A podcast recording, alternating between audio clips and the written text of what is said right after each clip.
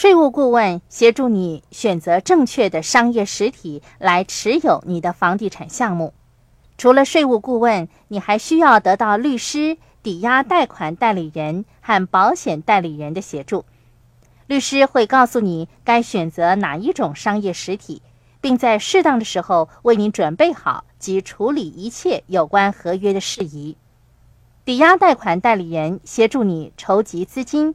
但愿你早已经跟抵押贷款代理人商讨过有关的细节，知道你可以争取到的贷款利率是多少。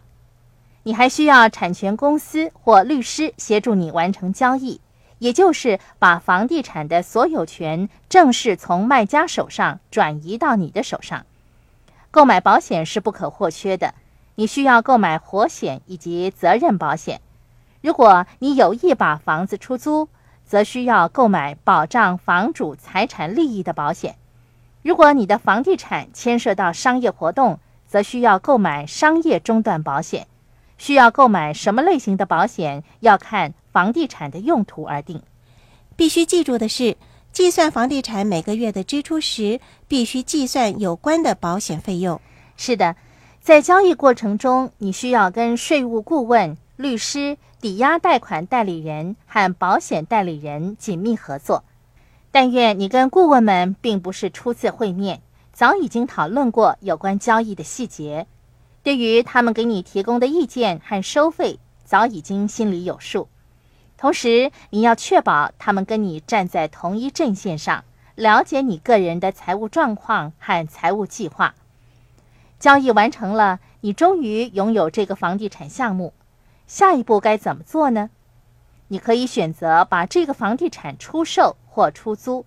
如果你打算出售这个房地产，你交给房地产经纪人代办，还是直接把它出售呢？我们说过，投资是一项计划，早在投资前你就应该做好决定。如果你打算把房地产作为出租之用，就需要聘用一名房地产管理人。